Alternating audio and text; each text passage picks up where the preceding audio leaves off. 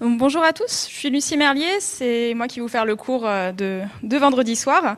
Donc, euh, de formation, j'ai une formation pluridisciplinaire euh, plutôt, plutôt génie civil avec un peu d'architecture, de sciences sociales en aménagement. Et j'ai aussi une petite expérience dans le privé, dans le secteur de la construction qui m'a permis d'ensuite de savoir que je voulais euh, revenir euh, sur des sujets de recherche et plus particulièrement sur des sujets qui traitent euh, du bâtiment dans la ville.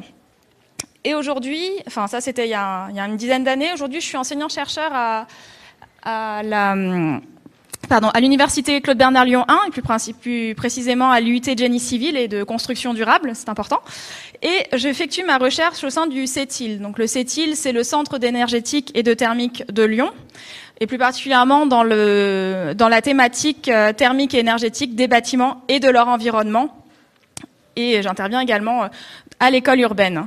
Donc mes thématiques de recherche sont plutôt euh, liées aux bâtiments, comme je disais tout à l'heure, dans la ville, dans le contexte actuel de l'Anthropocène. Aujourd'hui, les sujets qui m'intéressent sont plutôt liés au fait que euh, bah, la ville doit aujourd'hui répondre à trois objectifs euh, du point de vue que, l'on adopte dans, dans, mon groupe de recherche.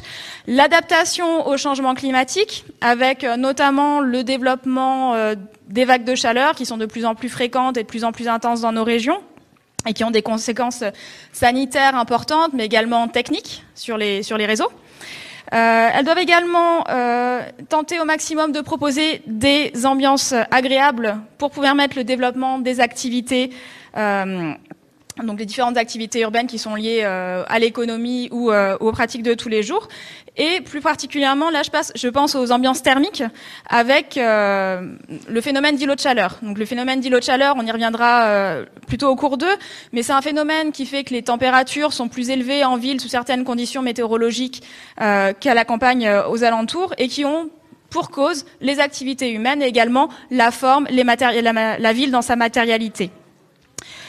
Il y a donc ce confort, enfin cet îlot de chaleur qui est plutôt à l'échelle de la ville, et il y a également un confort à garantir à l'intérieur, à l'intérieur des bâtiments, qui est une grosse thématique euh, de, notre travail, vu que la plupart, de notre temps, on le passe à l'intérieur des bâtiments. Et ceci m'amène au troisième objectif du développement urbain contemporain, euh, suivant l'approche que, que l'on développe, c'est la question de l'énergétique. Aujourd'hui, il faut, enfin, il faut, il, est nécessaire de faire des villes qui soient de plus en plus sobres énergétiquement, des villes de plus en plus efficaces, pour pouvoir lutter et développer plus de résilience aux conséquences du changement climatique. Donc, hop, alors c'est par ici, je pense, pardon. Pour ce cours aujourd'hui, je vais commencer par euh, une petite introduction et je vais euh, développer le contexte énergétique de euh, mondial et plus particulièrement français pour arriver à mieux positionner la question des villes, des bâtiments et de l'énergie aujourd'hui. Euh, afin de bien présenter le problème et d'orienter vers comment on va l'aborder pendant ces cours. Donc, pour commencer, je, je, vous présente le contexte et je ferai un focus sur la ville, le bâtiment dans tout ce contexte et j'ouvrirai sur les problématiques qui nous intéressent aujourd'hui en recherche et dans le développement urbain contemporain. Donc pour commencer, je vais juste revenir sur quelques définitions. La ville, qu'est-ce que c'est? On en a parlé toute la semaine. L'anthropocène, c'est l'urbain. Enfin, la, question de l'école urbaine traite de l'urbanisation et de l'anthropocène. Moi, j'ai juste repris les définitions de base d'un dictionnaire bien connu qui dit que la ville, c'est une, agglomération relativement importante et dont les habitants ont des activités professionnelles et diversifiées. Bon, si on va un petit peu plus loin, la ville, sur un plan statistique, on a l'habitude de dire que c'est plutôt 2000 habitants agglomérés. Et ce qui pose question aujourd'hui, c'est que sur, une toute petite surface de la Terre, on a plus de la moitié de la population qui habite. Donc ça fait que la ville va concentrer aujourd'hui les activités, les personnes, et il y a également beaucoup, beaucoup de bâtiments et de surfaces minérales qui vont avoir des répercussions en termes thermiques et en termes énergétiques par conséquent. Le bâtiment, qu'est-ce que c'est? Ce n'est pas juste des murs, avec des planchers et une couverture. En fait, un bâtiment, sa définition, c'est une construction qui est destinée à servir d'abri à isoler. Donc le bâtiment en soi en tant que matériel, n'a pas vraiment d'intérêt. C'est sa fonction qui est intéressante, c'est-à-dire d'abriter les gens ou de permettre des activités à l'intérieur. Donc ces bâtiments, ils sont vraiment faits pour la plupart pour accueillir des gens, et ils ont été faits par des gens, beaucoup de gens. On peut, euh, l'organisation du projet est assez complexe pour un projet de bâtiment. Vous avez des maîtres d'ouvrage, vous avez des maîtres d'œuvre, donc des, personnes qui vont concevoir le projet, vous avez des entreprises qui vont intervenir, des contrôleurs techniques. Voilà, il y a tout un écosystème d'acteurs qui est vraiment important autour du projet de bâtiment. Et aujourd'hui, il y a quelque chose qui, euh, qui va vraiment orienter les conceptions, qui s'appelle les réglementations thermiques du bâtiment justement qui vont un petit peu, euh, enfin qui vont complètement d'ailleurs guider les euh, développements des, enfin les, projets de bâtiments aujourd'hui. Et je finis par l'énergie. L'énergie, en fait, qu'est-ce que c'est? C'est pas juste une, une facture qu'on qu paye à la fin du mois. Hein. Là, l'énergie, c'est une grandeur qui caractérise un système physique et qui exprime sa capacité à modifier l'état d'autres systèmes avec lesquels il rentre en interaction. L'énergie, ça peut prendre plusieurs formes. Ça peut être mécanique, hein, ça peut être calorifique, donc ça peut se trouver sous forme de chaleur, et ça peut être électrique ou encore chimique.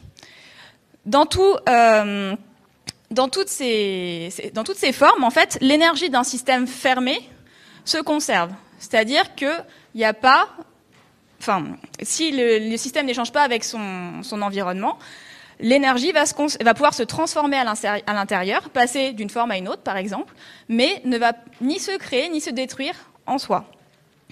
Et donc, au cours de ces transformations, ça c'est la première loi de la thermodynamique.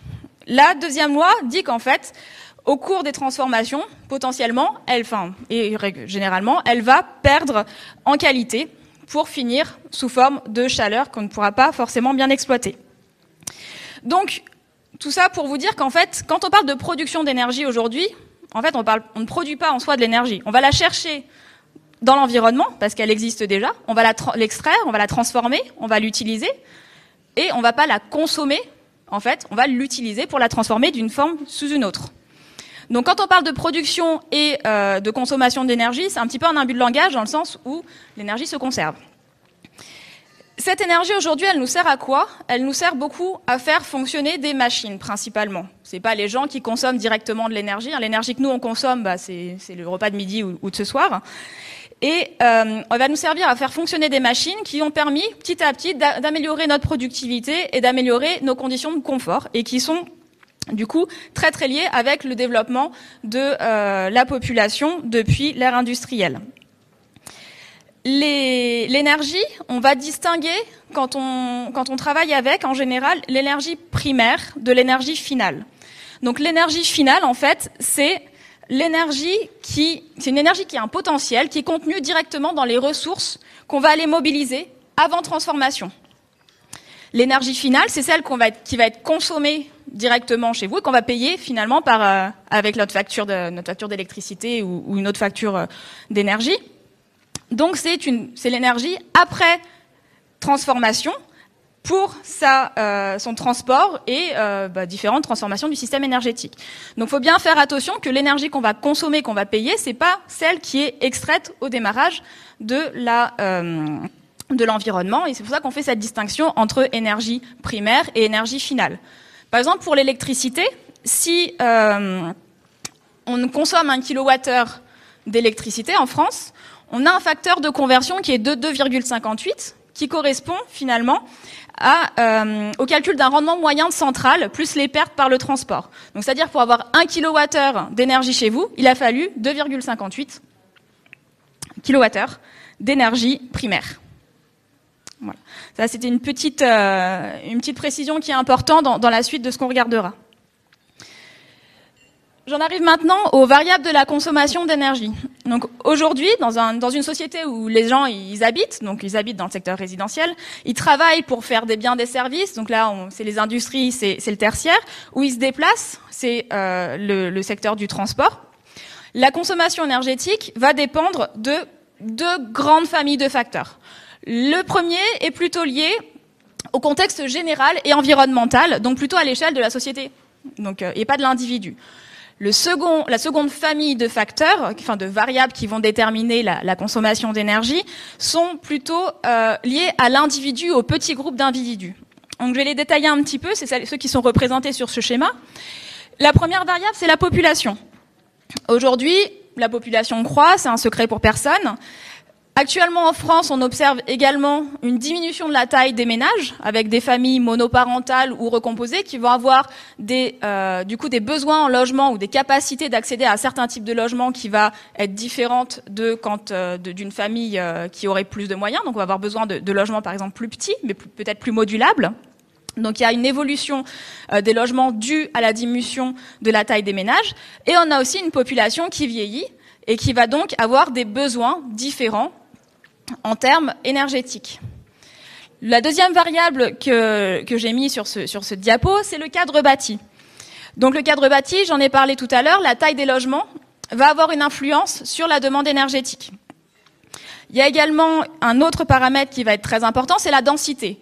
La densité des villes où les bâtiments sont tout proches les uns des autres va avoir des impacts en termes de transfert de chaleur et donc en termes de comportement énergétique des bâtiments également de besoins de transport vu que les activités seront plus proches. À l'inverse, ce qu'on va appeler l'étalement urbain va avoir d'autres conséquences en termes énergétiques et euh, pour le, bâtiment et également pour les transports. ceci va aussi avec l'artificialisation des espaces qui vont, de par leurs propriétés euh, thermophysiques, avoir également un impact sur le bilan énergétique des milieux urbains et donc sur ensuite les consommations d'énergie. Troisième paramètre, euh, troisième variable, les activités. Donc ça, c'est plus tout ce qui est lié avec la, à la société de service, à la tertiarisation des activités, et au fait que maintenant tout va plus vite. Les distances ne se comptent plus vraiment en termes de distance, mais en termes de temps. On est plus dans l'immédiateté. On a beaucoup d'appareils euh, électroniques qui nous, qui, font, qui nous font changer nos façons de consommer de l'énergie aussi. Quatrième euh, variable, c'est peut-être celui auquel on aurait pensé le, plus euh, en premier, c'est le climat, bien sûr. Quand on pense énergie, souvent on pense à sa, facture de chauffage, de plus en plus à sa facture euh, de climatisation s'il y en a une installée, même si heureusement aujourd'hui ce n'est pas encore très développé dans le, logement en, en France. Donc le climat, bien sûr, en fonction de la météo, vous allez avoir des besoins énergétiques différents en chauffage, refroidissement, mais il y a également des systèmes qui vont fonctionner différemment et qui vont être plus ou moins performants en fonction de la température dans lequel ils, euh, ils évoluent. Donc, on pense maintenant à des nouveaux défis liés au changement climatique. On a un climat qui évolue avec des événements extrêmes, donc en chaud, mais également en froid. On va avoir des périodes qui, sont qui seront euh, de plus en plus rigoureuses sur certaines périodes en hiver. Et donc ça, ça va aussi avoir des conséquences sur les consommations énergétiques et sur les deux appels de puissance. Alors je fais attention à la, la différence entre la consommation, c'est que la consommation, c'est intégré sur un temps. La puissance, c'est instantané. Euh, pardon j'en arrive donc cinquième variable, la géopolitique, avec tout ce qui va être lié au prix de l'énergie, à la disponibilité des ressources, et également bah, au moral de la société, à la façon dont euh, les gens vont avoir confiance ou pas. Ça va également modifier la façon dont on va consommer et demander de l'énergie. Les, les, politiques publiques qui, elles, vont à différentes échelles pouvoir également euh, donner un cadre structurel aux, euh, au, comment dire à la consommation énergétique générale, avec des, on verra tout à l'heure, des lois qui, ou des textes euh, de référence qui sont mis au niveau mondial, au niveau euh, national ou voire au niveau local. J'ai oublié le niveau européen. Et dernier point pour euh, les paramètres plutôt, ce que, enfin les variables que j'ai appelées plutôt des variables de, de société, euh, du contexte général, c'est on le voit bien depuis un ou deux ans maintenant avec toutes les manifestations par le climat, tout ce qui va être lié à la collectivité, à la conscience collective et à la mobilisation citoyenne large échelle, qui va également avoir un effet sur les consommations. J'en arrive maintenant aux paramètres qui sont plus, euh, enfin aux variables pardon, qui sont plus liées à l'individu. Donc le confort. Le confort, tel que je le comprends ici, c'est en fait le nombre d'équipements dont on va, qu'on va avoir. On en a de plus en plus aujourd'hui. On a des, pas uniquement en chauffage, en refroidissement, on a des appareils électriques, de l'électroménager de plus en plus, on a tout ce qui va être lié au multimédia, tous les nouveaux appareils connectés qui sont des appareils qui vont aussi consommer d'énergie et tout le développement du numérique qui va aussi et qui représente aujourd'hui une part très importante de, euh, de la consommation des ménages et de la consommation énergétique au général. La variable économie, donc la variable économie à petite échelle, ça va être bah, finalement les, les, les économies d'énergie que va chercher à faire, par exemple, le syndic de copropriété pour baisser un petit peu les factures. Ça va être peut-être les économies que vous, allez chercher à faire chez vous en énergie pour aussi baisser la facture, ou que l'entreprise va faire, par exemple. En général, c'est plutôt le premier facteur de motivation, plus que le changement climatique ou que la préservation des ressources, qui motive euh, un enfin, qui motive des actions en termes de euh, réduction des consommations énergétiques. Aujourd'hui, si vous demandez à quelqu'un euh, quelle est la motivation, c'est plutôt le prix que euh, l'action pour le changement climatique. Le hum, troisième facteur individuel, bah, c'est tout ce qui va avoir trait à la mobilité. Bien sûr, si on est plutôt transport individuel, donc voiture, on, utilise souvent l'avion qui a un bilan, enfin qui est assez consommateur d'énergie aussi. On va pas avoir les mêmes dépenses énergétiques et les mêmes besoins d'énergie si on, si on est plutôt en transport en commun ou si on prend le vélo. Quatrième facteur, l'écologie, la sensibilité finalement environnementale des personnes en elles-mêmes qui vont faire c'est ce que je disais un petit peu tout à l'heure, qui vont faire d'elles-mêmes, par conviction personnelle, attention à, euh, à leurs actes et à leur consommation pour des préoccupations et des motivations qui sont liées à la réduction des consommations énergétiques, à la préservation des ressources, au changement climatique, voire à la gestion des déchets. Et enfin, je termine par peut-être ce qui est le plus complexe, les comportements et les modes de vie. Donc là, si je prends juste l'exemple du logement, ben, ça va être comment est-ce que vous allez, comment est-ce qu'on utilise le chauffage, comment on le règle, est-ce qu'on le programme, comment est-ce qu'on fait attention euh, finalement bah, baisser le chauffage quand on ouvre les fenêtres. C'est toutes ces petites pratiques-là qui vont avoir de l'importance. C'est également les choix des matériaux, enfin des, des appareils qu'on va qu'on va prendre.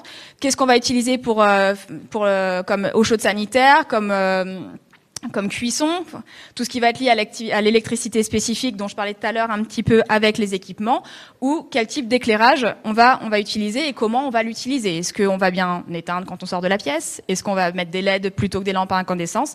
Tous ces facteurs-là qui sont vraiment soit liés à la société en général, soit liés vraiment à, à la personne, à l'individu dans son intimité presque, va avoir des conséquences sur la consommation énergétique générale. Donc une fois que j'ai dit ça, maintenant, si on me demande ville, bâtiment, énergie, Lucie, tu as 5 heures. C'est à peu près ce qu'on m'a demandé. Je vais pouvoir développer plusieurs approches sur ce problème. On a vu qu'il y avait vraiment beaucoup de paramètres différents qui allaient euh, pouvoir être abordés, sur, qui étaient mobilisés par cette question. Donc par exemple, je pourrais prendre une approche sociétale en me disant l'énergie, le bâtiment, la ville, aujourd'hui, ça crée beaucoup d'inégalités, ça pose des soucis économiques, on parle de précarité énergétique, mais il y a aussi des enjeux de santé, de confort et de bien-être qui vont vraiment être liés à ville, bâtiment, énergie. Je pourrais également prendre le problème par euh, une approche plutôt physique, autour des notions d'environnement, d'ambiance euh, plutôt thermo-aérolique, de micrométéorologie ou de transfert physique, transfert de chaleur notamment. Je pourrais aussi avoir une approche énergétique. L'approche énergétique avec les notions de consommation de puissance dont je vous ai parlé, Également, avec les notions de sobriété, d'efficacité et de renouvelable, hein, qui, est la devise euh, de l'association Negawatt, ce qui veut dire quoi? C'est sobriété, ça veut dire qu'il faut prioriser les usages qui sont vraiment euh, les besoins essentiels pour éviter de gaspiller de l'énergie pour des choses dont on n'a pas besoin. Quand on a besoin de cette énergie, eh ben, il faut optimiser au maximum la quantité d'énergie qu'on va mobiliser pour pouvoir répondre à ce besoin. Et enfin, donc ça, c'est des parallèles qui sont en premier, qui sont très liés à la consommation. Et enfin, une fois qu'on a été le plus sobre possible et le plus efficace, on passe seulement maintenant au renouvelable, donc l'énergie qu'on va devoir consommer parce qu'on a parce n'a pas le choix, et euh, bah, principalement si on peut euh, avec de, enfin fabriquer, enfin fabriquer entre guillemets, avec de l'énergie renouvelable. Quatrième approche que je pourrais encore avoir, bah, c'est une approche plutôt technologique et, de la construction. Bah, maintenant, euh, voilà, allez-y, faites de l'innovation, des systèmes techniques, euh, parlez de, production, de distribution, de stockage, de récupération d'énergie. Voilà, toutes ces solutions technologiques qui vont être des solutions qui vont nous permettre également de maîtriser euh, ou du moins d'avoir une action sur les consommations énergétiques. C'est également une approche sur sur laquelle que je pourrais développer. Pour terminer, on pourrait également euh, parler des différents acteurs qui interviennent, qu'il s'agisse des personnes qui sont des politiques publiques, qui vont guider le développement des villes, des bâtiments et du coup de l'énergie aussi. On peut parler des architectes, des ingénieurs ou de toute la maîtrise d'œuvre qui va euh, intervenir sur les projets de bâtiments et de développement urbain. Ou également, pas que eux, mais le consommateur et l'usager final, le citoyen final, qui va lui aussi avoir finalement le, euh, le dernier mot sur sa propre consommation. Donc, et enfin, je pourrais également parler en termes d'action, de conception, de régulation, d'incitation, de sensibilisation. Donc, c'est très lié à, à, la, aux acteurs dont, dont je viens parler juste avant. Donc c'est un problème qui est très très large, hein, qui touche vraiment beaucoup de domaines, des, de problèmes qui, qui, sont plutôt des problèmes d'ordre physique, des problèmes qui sont plutôt d'ordre de, de, sciences humaines et sociales. Et en fait, il faut bien tout ça pour pouvoir tenter d'aborder cette question et de s'intéresser au problème. Parce qu'une approche uniquement partielle, on le verra, ne permettrait pas vraiment euh, de, pouvoir apporter des solutions qui soient relativement pertinentes au problème. Donc dans ce problème-là, je vais quand même euh, aborder la plupart des cas, euh, enfin aborder, pardon, ces différents aspects avec une entrée qui sera plutôt science de l'ingénieur, qui, qui, est ce que je connais le mieux, et je tenterai au travers des différents cours plus tard de, de, de mettre cette approche-là dans son contexte général et de l'intégrer finalement aux démarches de la société. Donc pour les prochains cours, ce que je vous propose aujourd'hui, on fait l'introduction. Je parlerai plus précisément des transferts de chaleur en milieu urbain euh, au cours euh, suivant, pour aller vers euh, les outils dont on dispose pour étudier les phénomènes et penser des solutions plutôt techniques, et revenir ensuite sur les enjeux de société, de mise en société, qui sont aujourd'hui vraiment importants. Parce que si vous faites une solution technique, ça doit être la meilleure. Si elle n'est pas acceptée, si elle n'est pas utilisée correctement par l'usager, elle ne marchera pas. Et au dernier cours, bah, je vous propose de débattre un petit peu sur et maintenant, comment est-ce qu'on peut euh, agir en tant que chercheur ou en tant que, que citoyen euh, pour, euh, pour répondre à ces enjeux de, liés à la ville, au bâtiment et à l'énergie.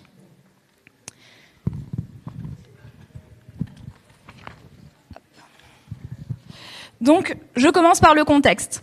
Le contexte, on, bon, je pense que là, je vous apprends pas grand-chose, pardon. Le changement climatique, principalement, un des grands enjeux en ce moment du changement global, le changement climatique. Ici, le petit ce graphique reprend euh, bah, les, écarts à la moyenne de température de référence euh, 61-90 euh, en France, avec les euh, barres bleues. La moyenne sur 10 ans, sauf sur les extrémités, les moyennes décennales en orange, pour la France toujours. Et je vous ai mis, même si ça provient pas de la même source, également les moyennes calculées au niveau mondial. On voit bien sur, ces, euh, sur ce graphe que on a une évolution des températures depuis les années 90 euh, qui est assez importante. Aujourd'hui, les accords de Paris, on vise une euh, limitation du réchauffement climatique à 2 degrés d'ici 2100. C'est très mal parti pour y arriver. Mais cette évolution de température est très liée aux émissions de gaz à effet de serre et plus particulièrement des émissions de CO2. Ces émissions de CO2, je vous ai mis à chaque fois sur les graphes qui vont suivre, vous avez à gauche euh, les données pour le monde et à droite les données pour la France. Je vous indiquais également au milieu, alors est-ce que c'est là? Non. Euh, au milieu ici, dans le facteur de conversion, parce que bien sûr les échelles sont pas les mêmes. À droite et à gauche, ce sont des totaux. Et j'ai comparé trois années, 1990, 2005 et 2017, pour évaluer les différentes euh, progressions depuis les années 90 où on avait commencé à observer euh, les différences de température sur le graphe que je vous ai montré avant. Là, il s'agit des émissions donc uniquement dues à la combustion de fuel euh, dans le euh, par secteur. Donc, ce qu'on peut voir, c'est que une grosse partie des émissions de CO2 au niveau mondial est due à la production, d'électricité et de chaleur. Vous avez également une partie importante de ces émissions qui sont liées au transport. En France, la production d'électricité et chaleur est relativement faible comparée au monde.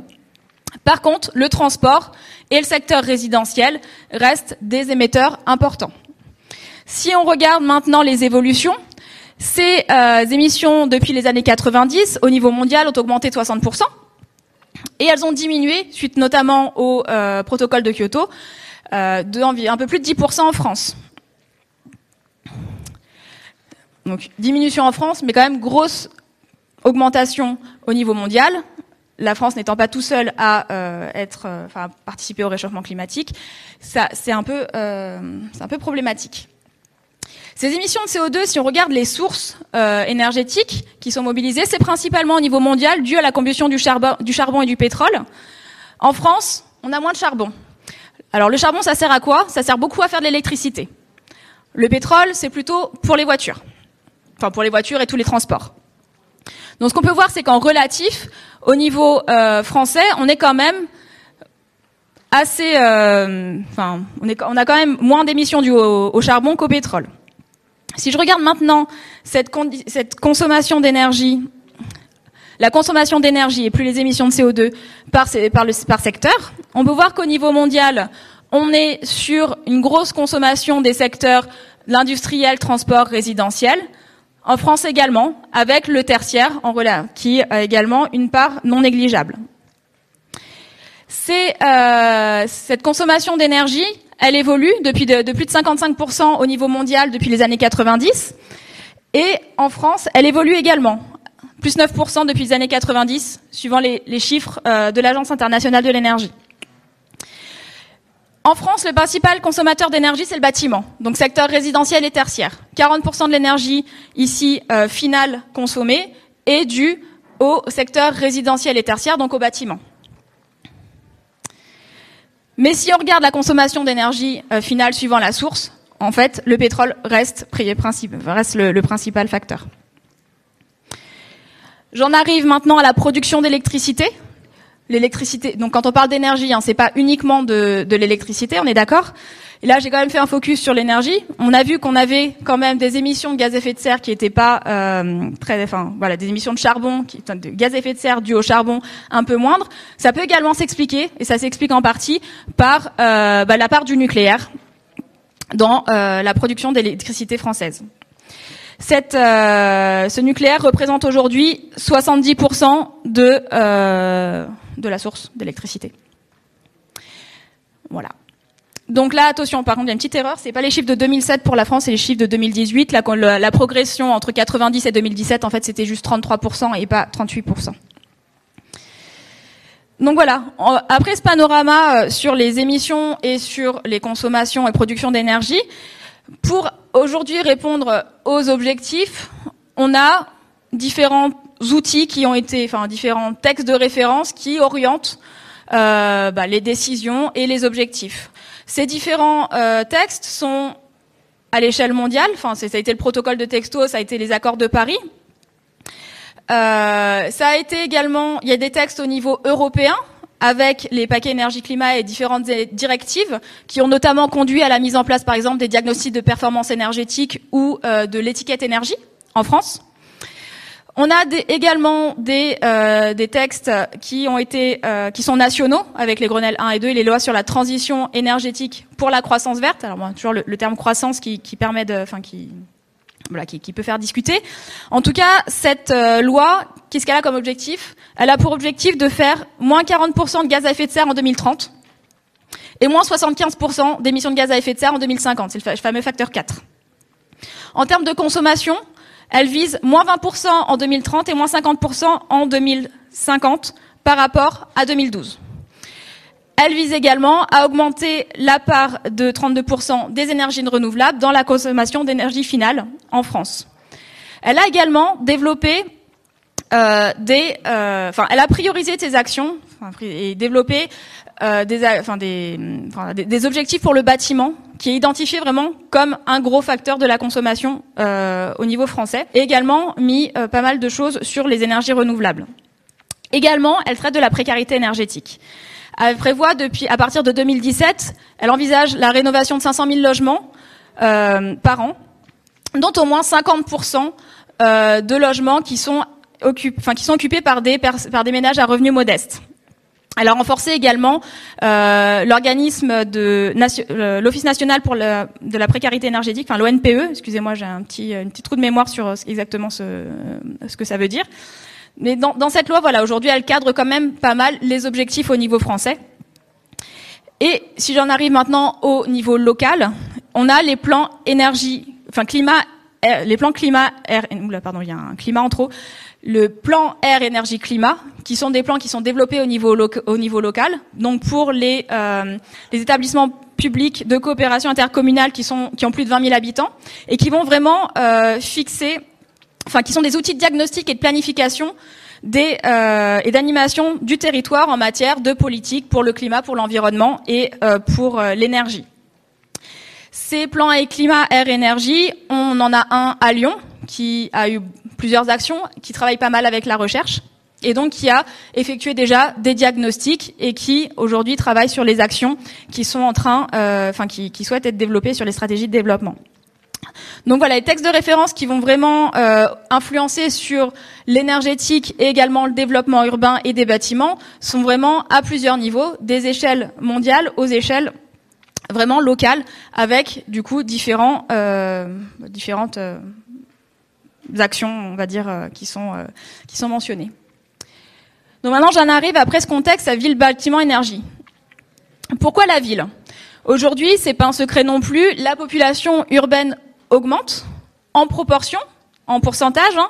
On avait euh, au niveau mondial, au début des années 60, un peu, plus de 30% de la population qui était urbaine. Aujourd'hui, on est plutôt sur plus de la moitié, hein, 55% d'après ce schéma. C'est un pourcentage, donc le pourcentage relatif augmente et en même temps la population évolue. Donc ça fait vraiment beaucoup de monde. En France, en moyenne, aujourd'hui, on est plus de 80% de personnes qui sont des personnes euh, qui habitent en ville. Euh, en 2050, l'ONU estime qu'on sera deux tiers de la population à habiter en ville et surtout, ce sera surtout localisé dans les pays émergents. Certainement, enfin probablement, les trois quarts de la population seront, euh, enfin urbaine sera en Asie, en Afrique, avec aujourd'hui euh, donc un quart de la population qui habite dans des villes de plus d'un million d'habitants. Le Grand Lyon, c'est un peu plus d'un million d'habitants je crois. Et si je me souviens bien, Tokyo, on est plutôt sur 10 millions. Donc on se rend quand même compte qu'on a des problématiques aussi qui pourraient être différentes en fonction du nombre d'habitants euh, des, zones urbaines. Toujours est-il qu'il y aura quand même des phénomènes physiques qui vont se développer, quelle que soit euh, la morphologie et la taille des villes. Je vous ai beaucoup parlé de bâtiments les gens et les activités en milieu urbain sont, euh, bah sont, pour la plupart euh, dans, dans, les bâtiments. Je vais parler rapidement de la consommation pour le résidentiel et le tertiaire, donc les logements et les activités. Là, vous avez à droite finalement les, pardon, c'est pas le bon bouton. Ici, les, euh, les sources d'énergie. Principalement, ce qui est utilisé pour le secteur du bâtiment, euh, donc le résidentiel et le tertiaire, c'est de l'électricité et du gaz. Euh, le gaz et l'électricité, enfin l'électricité, ça sert, bah, ça sert pour tous les appareils, hein, les multimédias, l'électroménager, l'électricité spécifique. Il y a également du chauffage au gaz, euh, à l'électricité. Le gaz et d'autres combustibles vont pouvoir alimenter également les systèmes de chauffage. Si vous avez une pompe à chaleur, ce sera de l'électricité. Donc ici, vous avez ce qui va vraiment rentrer finalement dans votre bâtiment, grosso modo. Là, en un peu plus transparent, c'est ce qui euh, va être pris par les autres activités, donc le transport et euh, l'agriculture. Ici, on voit les pertes par conversion au réseau et les pertes de raffinage. Donc on voit que finalement, pour ce qu'on va utiliser là, plus les autres secteurs, l'énergie qui va être mobilisée au démarrage va être beaucoup plus importante pour donc cette, euh, euh, cette énergie qui vient sous forme d'électricité, de fuel, de charbon, de gaz, de chaleur, de bois, en fait, va être utilisée pour plus de 3000 euh, millions de mètres carrés en résidentiel et 900 millions de mètres carrés pour le tertiaire. Donc la part du résidentiel est vraiment importante dans cette, dans ce, dans les, enfin, dans la surface à chauffer pour les bâtiments. Et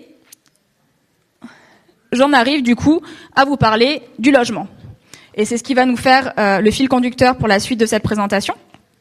Aujourd'hui, les bâtiments, en France, on a à peu près un peu plus de 36 millions de logements. C'est euh, pour la plupart des résidences principales, principalement des maisons individuelles, mais également des appartements. Plus de la moitié de ces logements ont été construits avant 1975. Le taux de renouvellement du parc, c'est 1% par an, donc c'est pas énorme. Un bâtiment, quand c'est construit, c'est construit pour longtemps. Euh, pourquoi est-ce qu'on s'intéresse pardon, à la date de 1975 et des bâtiments qui ont, été construits avant?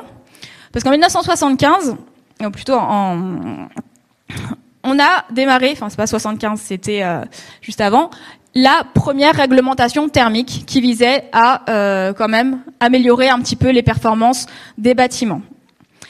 Ici, on a vu tout à l'heure que le secteur du résidentiel est un gros consommateur d'énergie.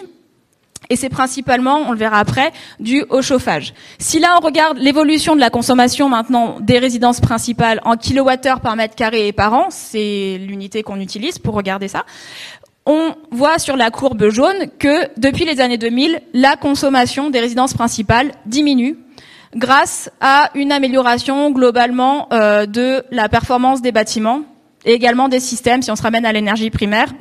Si vous changez euh, de l'électrique pour du gaz, vu le taux de conversion, vous gagnez quand même pas mal pour une même énergie finale en termes d'énergie primaire. Ici, on voit bien que on n'a pas bien ici, enfin pardon, je vous ai indiqué des objectifs fixés en termes de consommation par les réglementations thermiques. Alors, ce n'est bien sûr pas des consommations réelles et en général, ce n'est pas du tout euh, ce que, euh, enfin, ce n'est pas ce qu'on a. Ça, guide la, conception. Mais euh, c'est pas pour ça que euh, soit ce que vous avez un logement RT 2012 que vous allez consommer 50 kWh par mètre carré par an. C'est euh, un système d'équation qui permet de d'aider à la conception pour avoir une amélioration globalement du parc de, énergétique, enfin du parc de, bâtiments. Et donc on peut voir quand même que la tendance est à la baisse et que en 2020 on aura comme objectif d'avoir des bâtiments zéro énergie. Donc c'est là, on parle de E plus C moins pour énergie positive, carbone euh, moins. La RT 2012 qui est en vigueur aujourd'hui pour les bâtiments, en fait, elle, euh, elle repose, juste pour vous expliquer un petit peu comment ça marche, elle repose sur principalement trois indicateurs. Le BBio qui va valider la conception du bâtiment sans ces systèmes. Donc c'est vraiment la performance de l'enveloppe. Le CEP qui va en gros donner une valeur de consommation pour cinq usages le, chauffage, le refroidissement, l'éclairage, l'eau chaude sanitaire ou euh, des autres euh, des auxiliaires type pompe, ventilateur. Et enfin le TIC, qui est température, c'est une température maximum pour l'été, hein, qui est une, une, température qui, qui comment dire enfin, c'est un indicateur en période de forte chaleur qui euh, doit être euh, être respecté. Donc c'est aujourd'hui voilà les types d'indicateurs sur lesquels on se base pour euh, identifier, enfin pour concevoir des bâtiments réglementaires. Maintenant que je vous ai parlé un petit peu des réglementations, je vais revenir plus dans, dans le réel des, consommations. Les consommations énergétiques des résidences principales par poste aujourd'hui, bah, c'est principalement du chauffage qu'il s'agisse de maisons individuelles ou euh, d'appartements, là c'est en kilowattheure par logement, on voit que le plus c'est le bleu, donc pour euh, plus de la moitié c'est le chauffage, surtout pour les bâtiments euh, qui ont été construits avant 1975. On voit que cette part diminue. Et on voit aussi que les maisons individuelles consomment plus ici que les appartements. Donc ça des explications qui sont peut-être la taille des logements notamment, ou le fait que les appartements ne sont pas exposés sur leurs cinq faces à l'environnement extérieur pour le chauffage.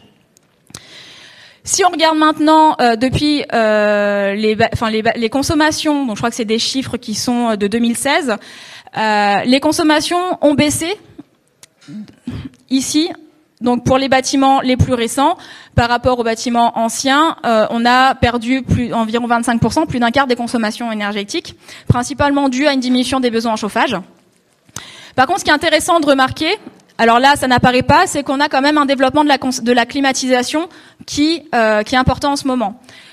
Par culture, on n'est pas trop dans, euh, la, dans la climatisation des logements en France. Les Américains ont ça beaucoup plus. En France, on ne l'a pas. Et on était beaucoup plus jusqu'à maintenant focalisé sur euh, les consommations de chauffage.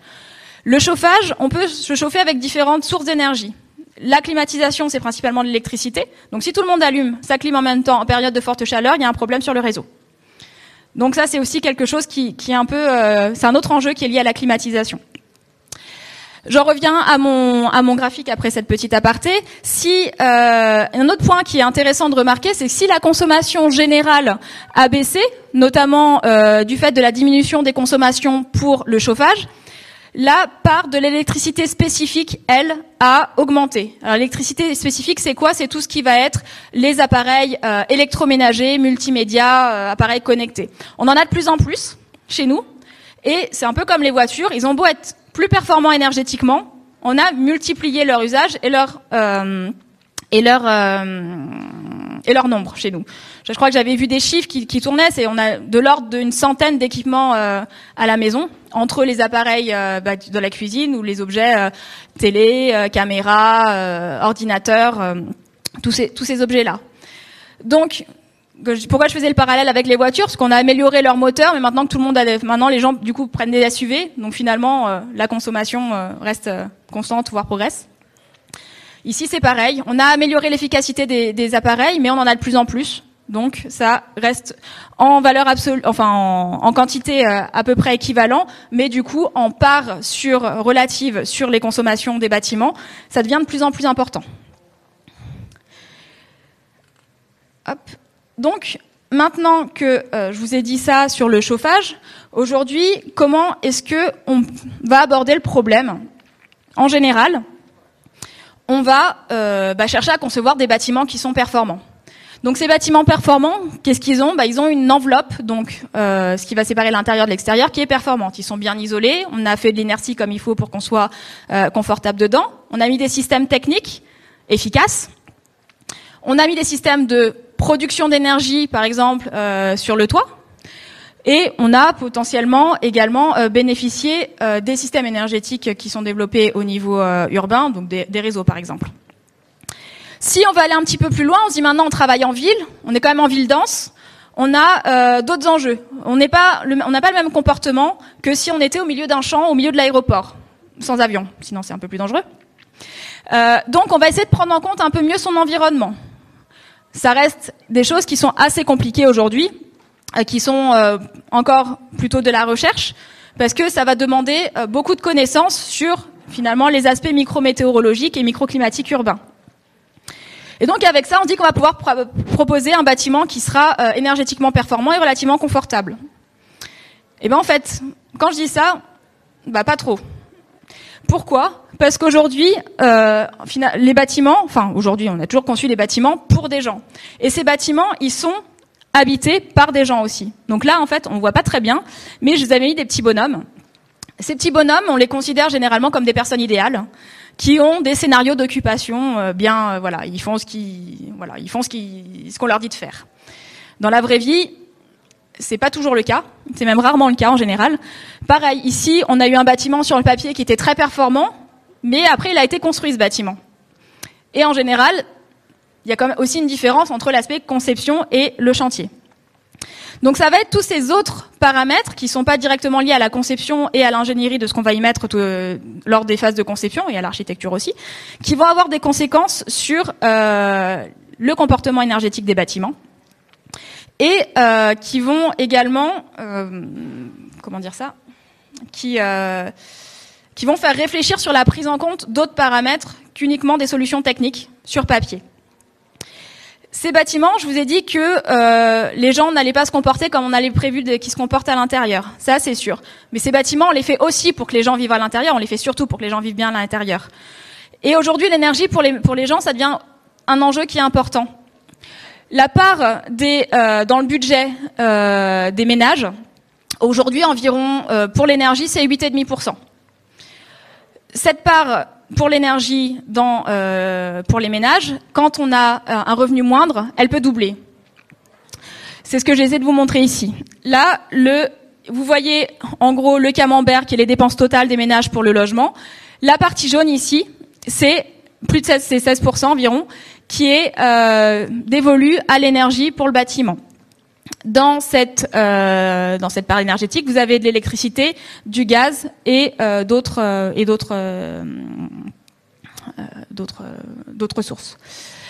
Ici, je vous ai mis un autre graphe qui vous montre le pourcentage, la part dans le budget des ménages de l'énergie pour les ménages en fonction euh, des quintiles de leur, enfin des, de leurs revenus. Donc là, c'est les ménages les plus pauvres et là, c'est les ménages les plus riches. On peut voir que jusqu'à 15% du budget des ménages les plus pauvres est consacré à de l'énergie avec beaucoup d'électricité et du carburant et du lubrifiant. Ici, donc c'est pas uniquement euh, nécessairement pour, pour le bâtiment. Donc ça pose aussi des questions sociales qui sont plutôt des questions qui sont euh, liées à la vulnérabilité des gens et euh, qui euh, qui vont vraiment avoir un impact, enfin pour lesquels l'enjeu énergétique est important dans la vie de tous les jours et pas uniquement pour euh, préserver les ressources et s'adapter ou atténuer le changement climatique. Donc, si aujourd'hui je veux maintenant me prendre le bâtiment et concevoir quelque chose et travailler dessus, donc effectivement j'ai mon bâtiment, j'ai ces systèmes techniques, j'ai des gens qui ont des usages, qui ont des comportements qui sont pas idéaux. Peut-être qu'ils auront envie euh, de faire autre chose de ce que je leur ai demandé, enfin de ce que je leur ai demandé, de ce que je leur ai, euh, de ce que j'ai pris en compte dans mes modèles et dans mes dans mes hypothèses de conception. Et il va falloir aussi que je développe des solutions qui vont bien euh, pour leur vie de tous les jours. Si Aujourd'hui, je lui mets euh, des super systèmes de ventilation qui vont tout gérer, enfin qui va renouveler l'air comme il faut, qui va optimiser la partie thermique, mais que les gens, ils ont l'habitude et ils souhaitent ouvrir leurs fenêtres le matin quand ils se lèvent. Bah, mon système aura beau être très efficace sur le papier, ça va pas fonctionner. Et peut-être aussi que je vais proposer du coup des solutions qui vont pas du tout être adaptées au mode de vie des gens. Donc là, j'en viens à l'intérêt d'avoir une approche systémique du problème, c'est-à-dire qu'on va avoir le bâtiment, ses enveloppes, son système technique, son environnement, son pardon, son environnement urbain ici, avec toutes les spécificités micrométéorologiques qui vont se développer autour des bâtiments. Également l'aspect euh, l'aspect habitant qui va vraiment être important, avec une prise en compte des pratiques avec une prise en compte de la vulnérabilité, des jeux, des en, la vulnérabilité des gens aux différents enjeux. Et aujourd'hui, c'est le positionnement qu'on essaye de développer en recherche, c'est vraiment être capable de prendre au maximum ces euh, différents paramètres en compte. Donc, pour euh, développer un petit peu plus ces approches systémiques, on verra pour les prochains cours. Bah, je détaillerai les approches plutôt physiques avec les transferts de chaleur. Comment est-ce qu'on peut concevoir ensuite des solutions techniquement performantes, mais comment est-ce qu'ensuite ces solutions, comme je viens d'expliquer, vont devoir répondre aux enjeux de mise en société et aux enjeux de société, pas uniquement par la technique? Voilà. J'ai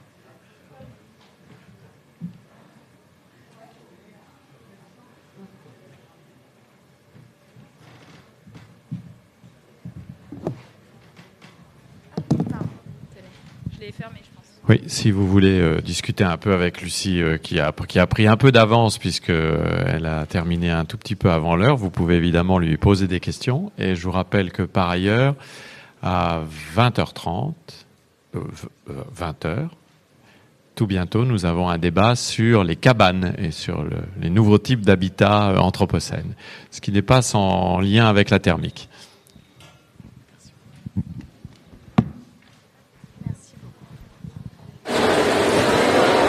Les cours publics de l'école urbaine de Lyon. Pour le partage des pensées contemporaines autour des mondes urbains anthropocènes. Les chercheurs exposent leurs travaux.